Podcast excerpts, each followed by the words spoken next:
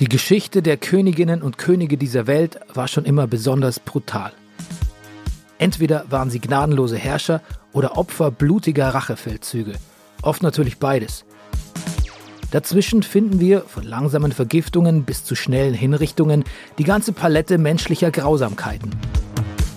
In diesem Podcast widmen wir uns den aufsehenerregendsten Fällen royaler True Crimes.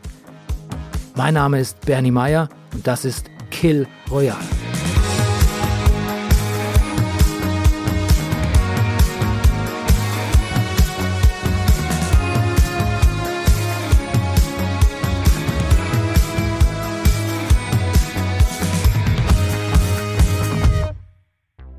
Wir haben in der letzten Folge eine Menge über König Ludwig II. von Bayern gelernt. Über seine Liebe zu Wagner im Besonderen und zu Männern im Allgemeinen. Über seinen verschwenderischen, gleichzeitig antiquierten und aber irgendwie auch hochmodernen Hightech-Baustil. Über seine Kindheit und das abrupte Ende seiner Jugend, als er mit nur 18 Jahren den Thron des Königs von Bayern erklommen hat. Aber König zu sein bedeutet ja nicht nur repräsentative Aufgaben wahrzunehmen, Gerade in Ludwigs Zeit in der zweiten Hälfte des 19. Jahrhunderts ist das auch eine höchst politische Angelegenheit. Mit Krieg und allem Zick und Zack. Und da lautet natürlich die Frage, wie hat unser Ludwig auf dem außenpolitischen Feld eigentlich so performt? Und hat ihm das viele Sympathien eingebracht? König Ludwig wird ja wegen seiner offensichtlichen Kitschvorlieben immer so ein bisschen als Träumerle hingestellt. Aber das wird ihm nicht gerecht denn er hat sich erstaunlich schnell in die politischen Aspekte seiner Position hineingearbeitet und dem Ganzen durchaus auch seinen Stempel aufgedrückt, auch wenn das nicht immer gern gesehen war. Eine der ersten großen Prüfungen für Ludwigs Politik-Skills war der Krieg gegen Preußen. Da ist Bayern wirklich buchstäblich zwischen die Fronten geraten, denn eigentlich wollen sich hier ja Preußen und Österreich bekämpfen.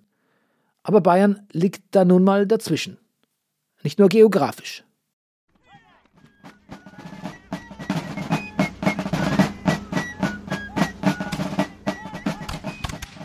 Jetzt hör doch mal auf mit dem Mist, Österreich. Deutscher Bund. Wenn ich das schon höre, wenn wir alle zusammen einen auf Deutsches Reich machen, sind wir doch viel stärker. Meinetwegen kannst du dich dann noch weiter Deutscher Bund nennen. Wegen mir kannst du dich auch äh, Kartoffelsalat nennen. Aber diese Extrawurst, die geht nicht. Geh bitte, Preisen, du bist sowas von ordinär. Geschassen! Wir sind der Deutsche Bund und wenn du dir auf den Kopf stößt, das ist uns wurscht egal. Österreich, ich bitte dich, wir sind viel mehr. Was soll das denn? Ich will dir doch nicht wehtun. An Schaß seid ihr! Mit euch nehmen wir das fünfmal auf. Und die Bayern, was ist eigentlich mit den Bayern? Geht, verzöst dem Saupreis. Ja, genau, Bayern. Auf wessen Seite stehst du denn eigentlich? Äh, wer ich? Ja, ich dachte, das wäre eher Sache zwischen euch zwei. Ich wollte mir da eigentlich raushalten. Macht's immer schön euer Ding, gell? Geh her, spielst du jetzt total Bayern? Du musst uns schützen gegen die scheiß Preisen. Also, so geht's nun wirklich nicht, Bayern. Du musst dich schon entscheiden, auf wessen Seite du stehst. Oh, naja, also wirklich, echt jetzt? Ja. Ja, puh, äh, gut, dann bin ich auf der Seite von, äh, ja, dann, dann nehme ich Österreich, ja, weil das, das äh, landschaftlich ist einfach irgendwie schöner. Juhu, super, Levant! Ach, Bayern. Das war ein Fehler.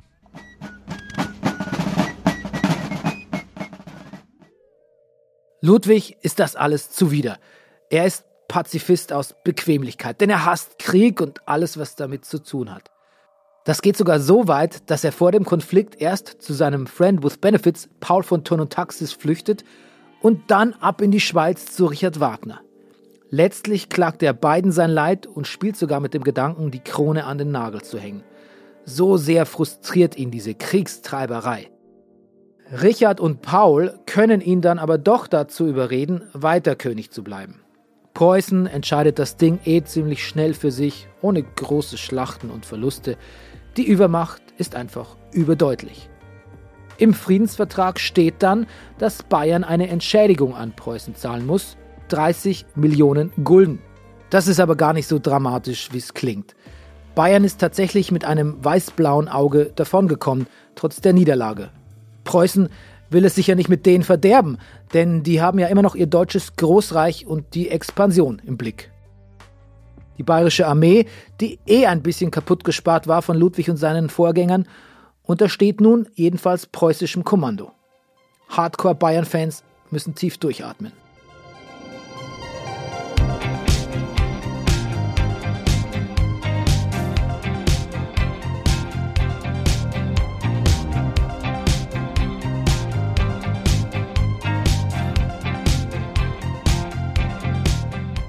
Die nächsten Jahre versucht Ludwig durchaus politisch mitzugestalten.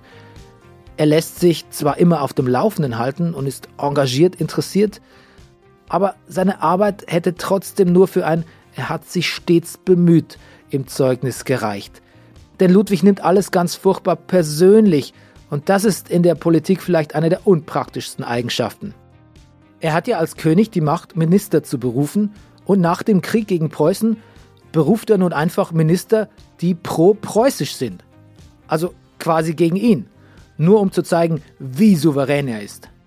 Das Volk sagt Fail. Auch andere Versuche, wie zum Beispiel Napoleon auf der Weltausstellung in Paris auf seine Seite zu ziehen, scheitern glorreich am wenig ausgeprägten politischen Instinkt Ludwigs. Das nächste dicke Ei kann er zumindest so ein bisschen in einen Win für sich umwandeln. Der sogenannte Kaiserbrief. Und die Geschichte geht so.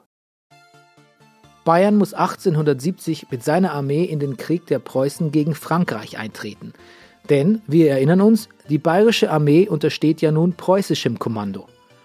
Und wenn Bismarck sagt, spring, dann fragt die bayerische Armee, wie hoch? Ludwig schickt seine Soldaten einen Tag nach der französischen Kriegserklärung von Landau aus los und sichert seinen Truppen so früh den Sieg bei Sedan. Aber die Preußen, allen voran Otto von Bismarck, der quasi so eine Art preußischer Außen- und Chefminister ist, findet die Aktion durchaus ansprechend. Die Bayern selbst empfinden es als eher etwas unangenehm, so als würde sich Ludwig den Preußen jetzt anbiedern. Jetzt kommt aber Ludwigs Clou. Bismarck sagt nach dem Sieg gegen die Franzosen, jetzt komm, dann machen wir jetzt auch Deutsches Reich mit unserem Kaiser, dem guten alten Wilhelm I. und du bist dabei. Aber das ist für Ludwig natürlich mal wieder eine echte Watschen. Jetzt soll er seinen eigenen Machtverlust anschubsen? Warum? Aber Big Otto B lässt nicht locker. Und siehe da, Ludwig unterschreibt letztlich eben jenen berüchtigten Kaiserbrief. Und darin steht, äh, hier, nee, nee, warte, warte, warte, ich weiß, ich weiß, ich weiß, hier, lass mich sagen, lass mich sagen, ich, ich weiß, ich weiß, ich weiß. Okay, ja, bitte, dann lass hören. Okay. Pass auf. Ludi, Ludi, Ludi, Ludwig! Ludi, Ludi, Ludi, Ludwig! Hä? Na, Kaiserbrief. Okay, jetzt verstehe ich. Aber was du da gesungen hast, ist von den Kaiser Chiefs, nicht den Kaiserbriefs. Ah, ja, ah, ähm, okay, also ich bin dann äh, hier, wenn mich noch jemand braucht. Ja, wüsste gar nicht, was ich ohne Nils machen sollte. Dann würde ich ja nur Facts hier runterbeten, ne? Langweilig. Äh, wo waren wir? Ach ja, der Kaiserbrief. Darin steht, dass Ludwig Kaiser Wilhelm als Kaiser des Deutschen Reichs akzeptiert und Bismarck ist mit dem Brief dann direkt nach Frankreich gechattet, um den da vorzulegen. 18.01.72 Spiegelsaal Versailles, the place to be für Bismarck und Kaiser Wilhelm I. Nicht für Ludwig. Woher kommt aber nun dessen plötzlicher Sinneswandel? Wir haben ja in der letzten Folge von der sogenannten Ziviliste gehört, auf der das ganze Geld liegt, das Ludwig zur freien Verfügung steht. So seine Monarchenkasse, wenn man so will. Die gibt's immer noch, aber die deckt schon lange nicht mehr die Kosten für Ludwigs fancy Schlossträume. Also müssen andere Geldquellen angezapft werden. Und da hat das Schlitzohr Ludwig doch tatsächlich diesen Deal mit Bismarck gemacht. Und der lautet, dass Bismarck ihm zehn Jahre lang jedes Jahr 300.000 Mark zukommen lässt und im 11., sozusagen als Abschluss, nochmal eine ganze Million. Und das ganze Geld fließt an allen vorbei. Denn Bismarck hat das aus dem sogenannten Welfenfonds entwendet, den er selber mal ganz leger aus dem hannoveranischen Königshaus beschlagnahmt hat. Und jetzt lässt er das ganze Geld schön diskret über Schweizer Banken an Ludwig weiterfließen. Der hat auf einmal 6 Millionen mehr auf dem Baukonto. Dass das Ganze heimlich abläuft, wirft natürlich kein besonders gutes Licht auf die Sache. Heimliche Zahlungen sind nur dann okay, wenn dir deine Oma einen 10-Euro-Schein zusteckt. Alles andere könnte man auch Schmiergeld nennen. Auftritt Oliver Hilmes, Historiker, Kurator und Ludwig-Biograf. Den haben wir schon in der letzten Folge Kill Royale kennengelernt. Und der hat eine klare Meinung zu diesen Zahlungen. Verteidigt sie sogar. Also Ludwig war ja, äh, obwohl er natürlich an der Politik nicht wirklich Gefallen gefunden hat, war er ein politischer Mensch. Und ich glaube, er hat die Unausweichlichkeit dieses Schrittes hat er durchaus erkannt. Und äh, seine Aufgabe bei der Reichsgründung bestand ja darin, dass er also als bayerischer Monarch dem Wilhelm von Preußen die Kaiserwürde sozusagen angetragen hat das hat er sich natürlich gut bezahlen lassen. Also das war auch ein Handel, der da vollzogen wurde. Und Bismarck hat das natürlich klug und, und kalt berechnend, wie er war, hat er das natürlich erkannt. Er hat die Not des Königs erkannt und auch seine Schwäche für das Geld, das er ja braucht, um seine ganzen Liebhabereien zu realisieren. Und so kann man nicht sagen, dass das erkauft worden ist, aber er hat sich einfach bedankt bei Ludwig durch diese geheimen Zahlungen aus dem sogenannten Welfenfonds. Das war ja ein Geheimfonds, der dem Bismarck zustand. Und Ludwig hat äh, daraus äh, über Jahre hinweg Zahlungen erhalten. Aber ich glaube, wichtig ist die Unterscheidung. Es war, er war nicht gekauft, sondern er hat sich für das, was er getan hat, hat er Geld bekommen und Bismarck hat sich dafür bedankt. Das ist was anderes, als sich kaufen lassen. Ja, so ganz geht das ungute Gefühl davon aber nicht weg. Immerhin, Bismarck hat auch was für sein Geld bekommen. Insofern vielleicht schon eine Art faires Geschäft. Mit diesem Deal und dem gewissen Machtverlust für Ludwig ging aber noch was einher. Ludwig hat keinen Bock mehr. Also aufs Königsein schon noch, aber die Leute, mei, die Leute sind ihm schon arg auf die Nerven gegangen. Unter Menschen hat er sich sehr unwohl gefühlt und in königlicher Shape war er auch nicht mehr so ganz. Vor allem die Zähne haben ihm das Leben schwer gemacht. Aber dazu gleich mehr. Und so tut er das, was Könige und Königinnen eigentlich sehr ungern machen und auch tunlichst lassen sollten. Er zieht sich aus der Öffentlichkeit zurück.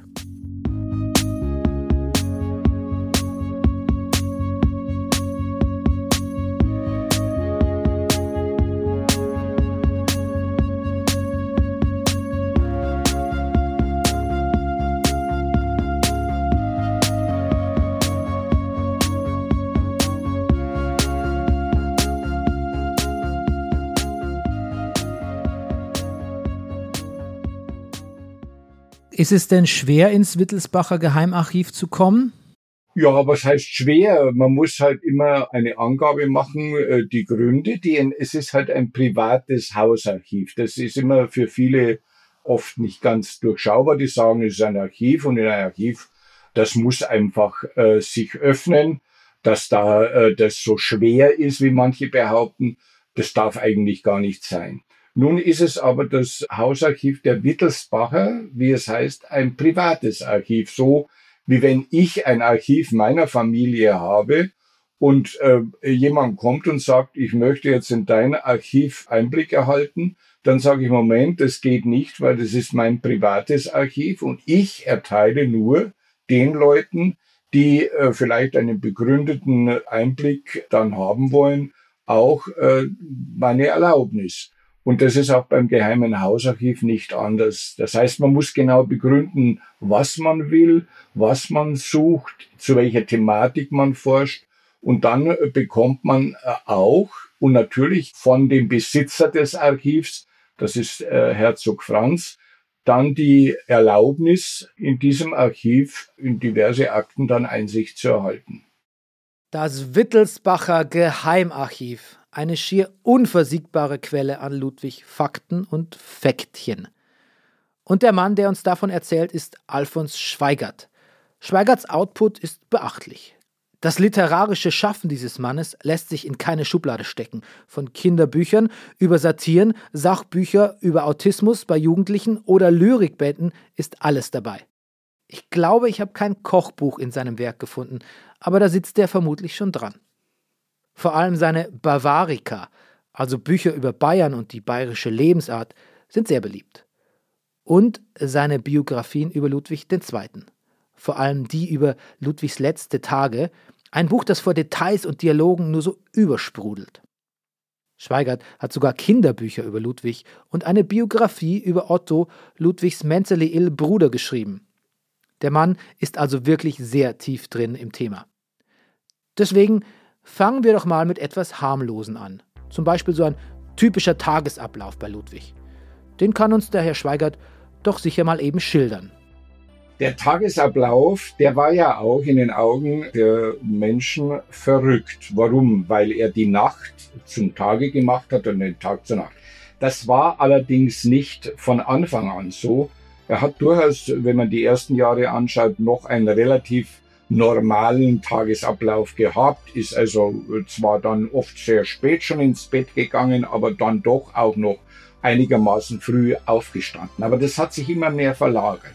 Das heißt also, für ihn wurde die Nacht zu einer Phase, übrigens, das ist ja heute auch bei vielen Künstlern der Fall, die nachts gerne arbeiten, bis in der Früh um vier, fünf arbeiten, sich dann ins Bett legen und sagen, ja, du, ich bin jetzt so müde, ich stehe halt erst um zwölf oder ein Uhr auf und dann beginnt langsam für mich der Tag.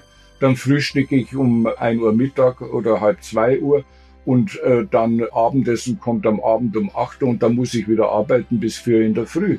Und das war genau bei König Ludwig der Fall. Er war ein kreativer Mensch und bei Kreativen findet man das häufig, diese Verschiebung von Tagesnormalitäten.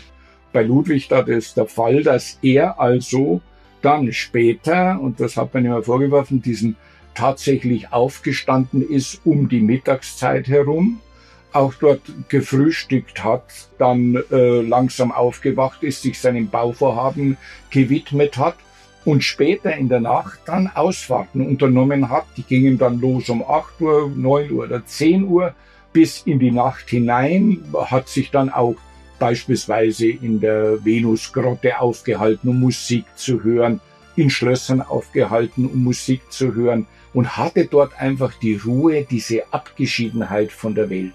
Das war natürlich das Hauptmotiv, auch die Abgeschiedenheit von der Welt. Nicht nur was die Natur betrifft, da hat er auch abgeschieden in den Berghütten gelebt. Das waren ja seine eigentlichen Schlösser, die Berghütten. Okay, I get it. Der Herr Schweigert, der war früher auch mal Lehrer an der Erziehungswissenschaftlichen Fakultät. Das ist immer noch irgendwie drin, das Dozieren. Aber das ist ja genial. Dann haben wir jetzt hier unseren eigenen Ludwig-Lehrer in der Sendung. Äh, und nochmal zurück zu den Schlössern und dem Tagesablauf. Wie war das mit den Berghütten? Man redet immer von den Königsschlössern. Viele glauben immer, der König hat in Neuschwanstein gelebt oder in Herrn Chiemsee. Völliger Unsinn. Neuschwanstein und Herrn Chiemsee waren Baustellen. Vor allem Herrn Chiemsee war eine Baustelle. Da hat er nicht gewohnt. In Neuschwanstein hat er nur 100, insgesamt 176 Tage sich wirklich mal längere Zeit aufgehalten, vor allem dann natürlich auch am Ende seines Lebens, diese paar Tage vom 9. bis zum 12., 13. Äh, paar Tage aufgehalten. Das heißt also, wo hat der König gelebt? In Abgeschiedenheit der Berghütten. Er hatte da ungefähr an die 12, 14 Berghütten, die er wirklich chronologisch genau von Jahr zu Jahr immer wieder besucht hat, aufgehalten hat in diesen Bergesöden, weit weg von dieser äh, Stadt mit, mit, mit dieser schlechten Luft, die er gehasst hat, mit diesen üblen Bürgern, die ihm da äh, ständig über den Weg gelaufen sind. Äh, äh, und diese Abgeschiedenheit in den Berghütten, die hat er auch in seinem Tagesablauf gehabt. Er hat also dann im Grunde genommen sich in die Nacht äh, zurückgezogen, die bot ihm die, die, den Schutz. Denn normale Menschen schlafen ja in der Nacht, aber er hatte die Nacht dann für sich. Das war sein Lebensraum, wo er ungestört war. Und natürlich war das auch die Phase, wo er seinen Träumen sehr viel stärker natürlich nachgehen konnte, als das am Tag der Fall war. Denn man muss schon wissen, tagsüber kamen dann immer wieder auch mal seine Kabinettssekretäre mit irgendwelchen Akten aus München, wo er unterschreiben musste. Das hat ihn natürlich, obwohl er es getan hat, genervt, dass man im Grunde genommen einen Tag über seine Ruhe nicht hatte. Aber die hatte er in der Nacht. Und so hat sich sozusagen dieser Tagesablauf verschoben. Und in der Früh, wo alle anderen dann aufgewacht sind und zu arbeiten begonnen haben, da hat der König dann im Traumland gelebt und geschlafen. Und dann später im Laufe des Tages sozusagen war das Erwachen in der Nacht die vollen. Und natürlich warf man ihm das auch wiederum vor. Gehörte auch zu seiner Anormalität, wo man gesagt hat, das macht doch kein normaler Mensch. Verstehe. Ludwig die Nachteule. In der Zurückgezogenheit hat Ludwig auch offenbar keine Skrupel, immer merkwürdiger zu werden. Und damit meine ich nicht das putzige merkwürdig. Also Ludwigs Persönlichkeit hat sich irgendwann angefangen zu verändern. Also schrullig war er ja eigentlich schon immer, aber diese Schrulligkeit hat sich nun in eine gewisse Aggressivität gewandelt. Man könnte vielleicht sogar sagen, eine gewisse Boshaftigkeit. Er hat also seine Angestellten, seine engsten Mitarbeiter im Grunde kujoniert. Er hat sie teilweise schlecht behandelt. Er hat sie, ihm ist auch die Hand ausgerutscht. Er hat die auch geschlagen. Er hat sie wild beleidigt. Über irgendeinen Diener, der ihn einmal falsch angeschaut hat, hat er drakonische Strafen verhängt. Ja bis hin zum Auspeitschen. Das ist natürlich nie dazu gekommen. Ja, es waren Fantasiestrafen. Es war Ausdruck seiner Parallelwelt, in der er lebte aber natürlich zur gleichen Zeit aber auch Ausdruck dieser zunehmenden Exaltierung seines, seines Verhaltens, ja. Und die Zustände müssen wirklich äh, entsetzlich gewesen sein, ja. Er hat natürlich äh, dieses klassische Favoritensystem betrieben. Das heißt, einmal war der ganz oben, am nächsten Tag konnte er aber gestürzt sein und dann war ein anderer ganz oben und dann wieder am nächsten Tag wieder ein anderer. Das heißt, er hat mit den Menschen gespielt und es fehlte einfach die, ja, es fehlte sowas wie, wie so eine gewisse Gütigkeit. Harry, Isolation Ludwig wird ganz langsam zum Problem. Mit jemand so unberechenbarem ist doch eigentlich kein Staat mehr zu machen, oder? Und die Unberechenbarkeit und selbstgewählte Isolation ist ja nicht alles. Dazu kommt, dass der Mann, dem sein Aussehen früher so wichtig war, dasselbe irgendwann nicht mehr so ganz unter Kontrolle hat. Naschkatze sei Dank. Ja, natürlich, äh, König Ludwig war sehr eitel. Im Grunde genommen war er sehr darauf bedacht. Ich meine, gut, er ist auch zur Eitelkeit äh, fast erzogen worden. In der Kindheit, Jugend war er ja nicht besonders hübsch, aber kaum als junger Mann, kurz bevor er König wurde, da galt er schon als Schönling. Und diese Schönheit, äh, dieses Auftreten, dieses Perfektion, ich bin der König, also auch hinsichtlich meines Aussehens etwas Besonderes. Das war ihm natürlich sehr, sehr wichtig. Und dann im Alter äh, sind natürlich dann die diversen äh, Krankheiten äh, gekommen, vor allem natürlich äh, was seine Zähne betrifft. Er war ein Liebhaber von Süßigkeiten und hat sich damit seine Zähne, also die Hygiene und so weiter, war damals insgesamt gesehen sehr dürftig, die Zahnhygiene, dann sind ihm Zähne ausgefallen. Er hatte ständig Probleme mit Zähnen, musste ständig auch wieder Zahnärzte konsultieren, die natürlich auch damals bei weitem nicht äh, die Möglichkeiten hatten, wie sie heute der Fall sind. Und dann ist er durch dieses Essen auch sehr korpulent geworden. Und das hat er gewusst, dass man da nicht mehr sagt, ach, das ist ein, wie ein Gott, ein strahlend schöner Mann, sondern äh, man hat ja geschaut, was ist aus diesem Menschen da geworden. Und das natürlich hat auch dazu beigetragen, dass er sich auch aus diesen Gründen zurückgezogen hat. Das kommt dazu. Oh Mensch, da tut er einem jetzt doch ein bisschen leid, der Ludwig. So ein bisschen Gefangener im goldenen Käfig, oder? Aber lange wach bleiben und gerne Süßkram schnappern, das ist ja jetzt noch keine besorgniserregende Verhaltensweise, oder? Aber ja, die Bausache, die müsste er tatsächlich in den Griff kriegen und etwas weniger verschwenderisch vorgehen. Andererseits, also ganz ehrlich, von einem Märchenkönig erwarte ich mir auch ein bisschen larger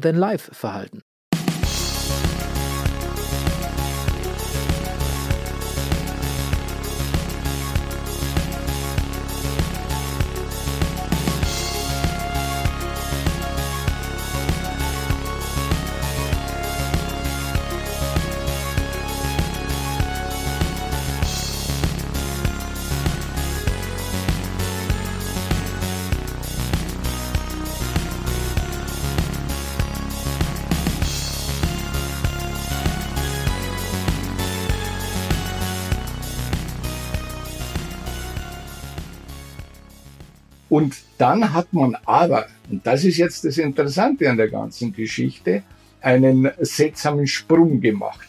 Man ist hergegangen und hat gesagt, nee, aber was der König alles macht, wofür er ja eigentlich verantwortlich ist, weil er ja nicht geisteskrank ist, ist eigentlich so absonderlich, so neben der Norm, neben den Erwartungen, die man ihnen hat, dass es als anormal gilt.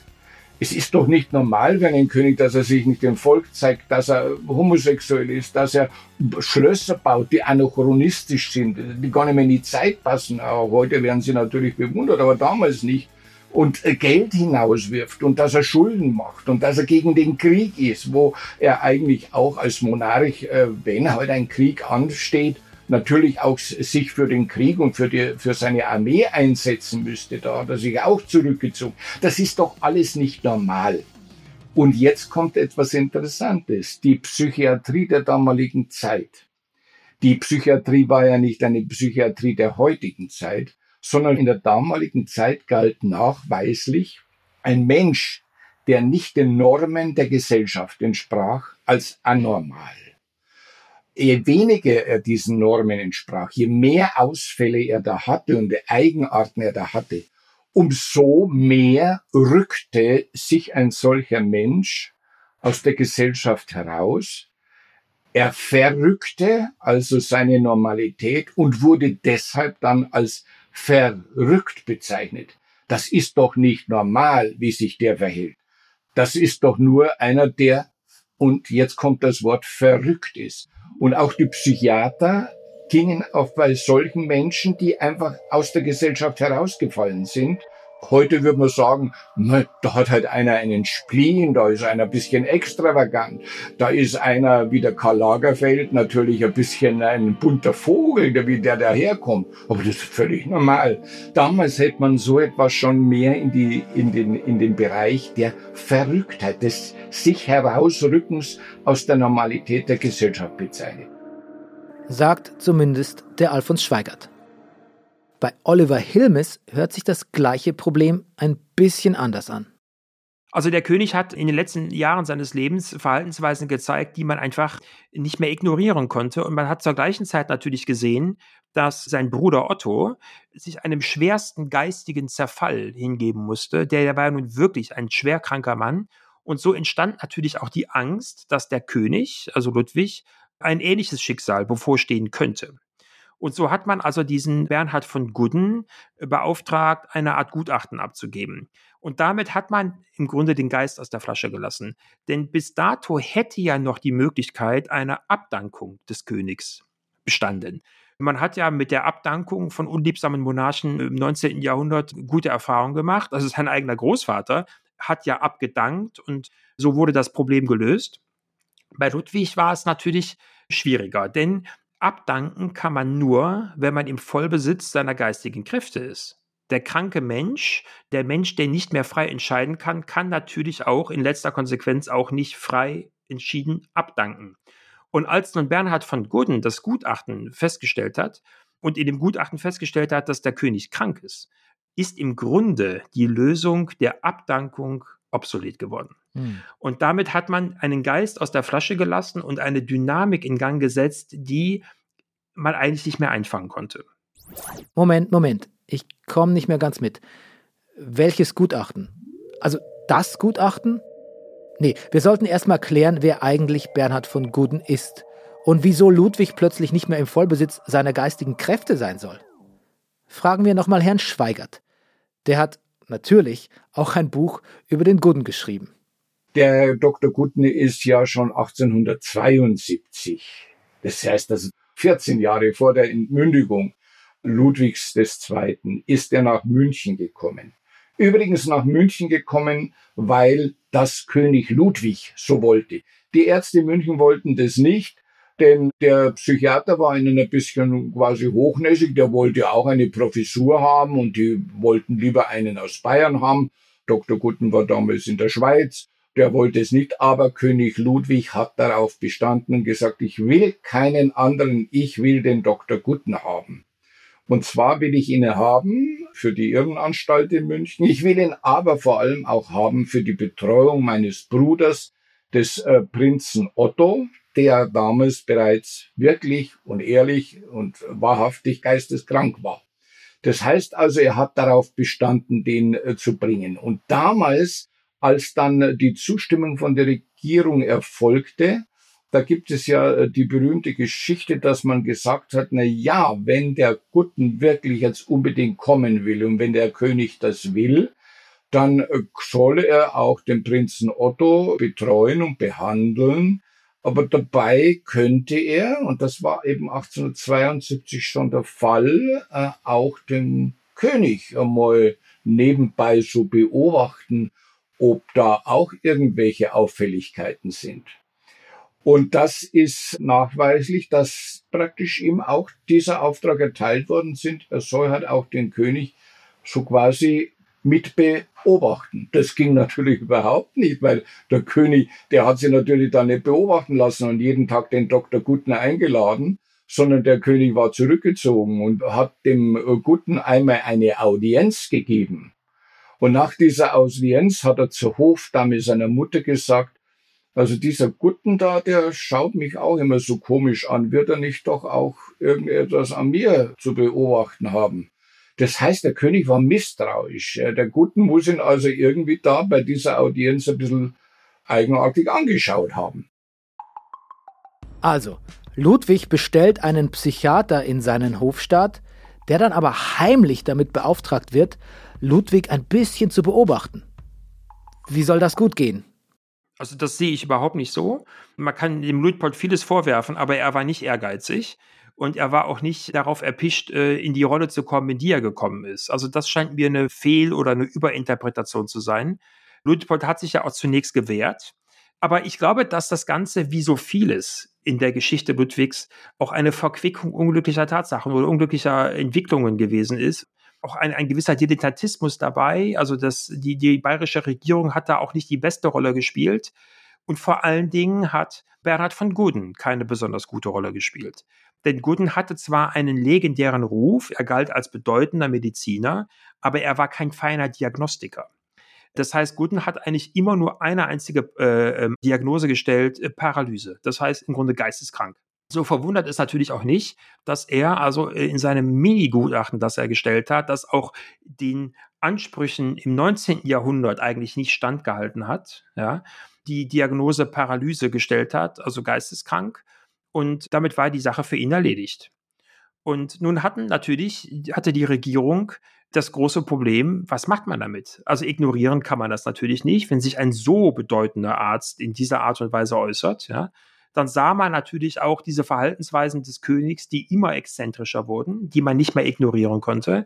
Man hörte also auch von diesen Schrulligkeiten und von diesen Grenzüberschreitungen, die er sich geleistet hat. Man sah die dramatische Verschuldung äh, seines, seines Privatvermögens, ja.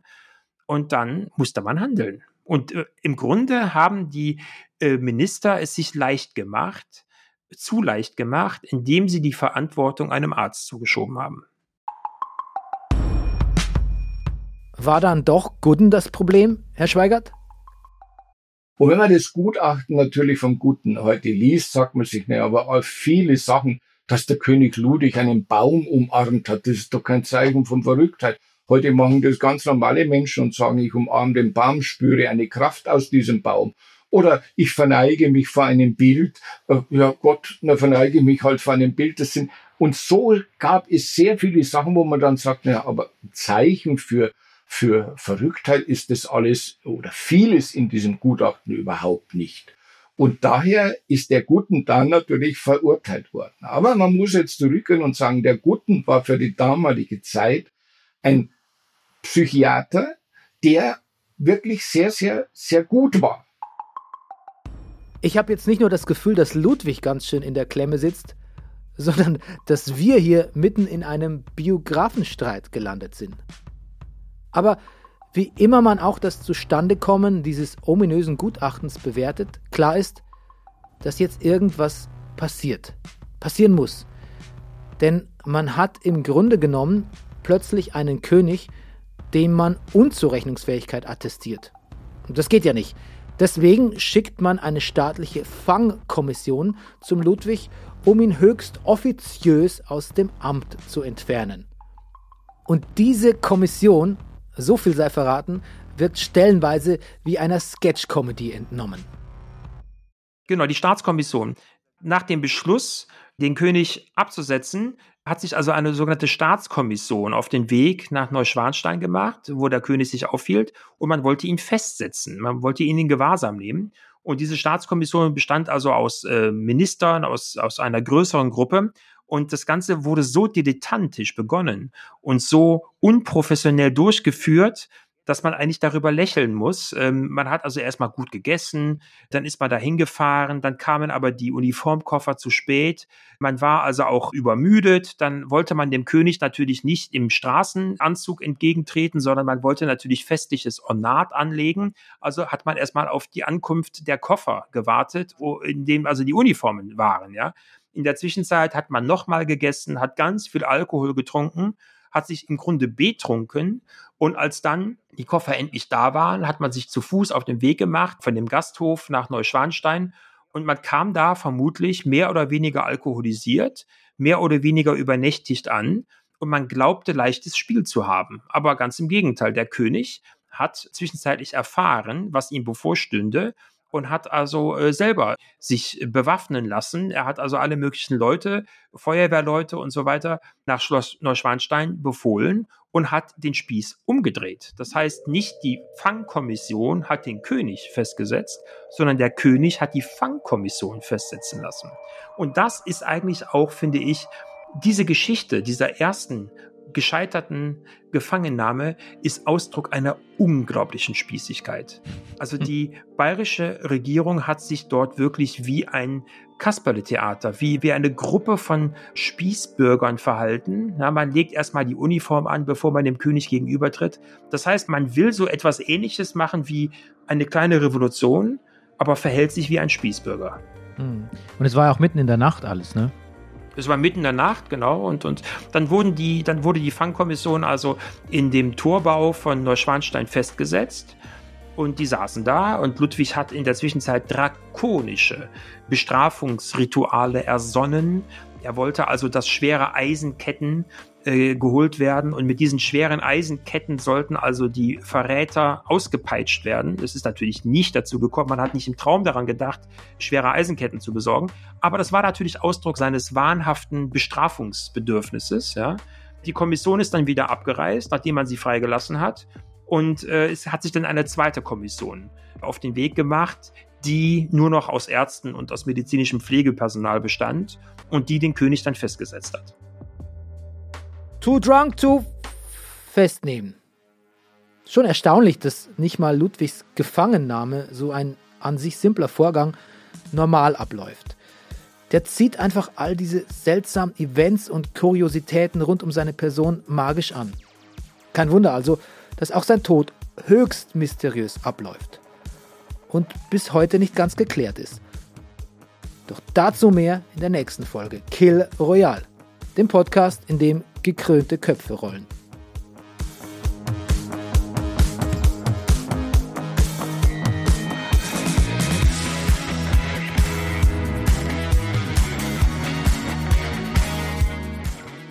Kill Royale ist ein Podcast von Zebra AudioNet.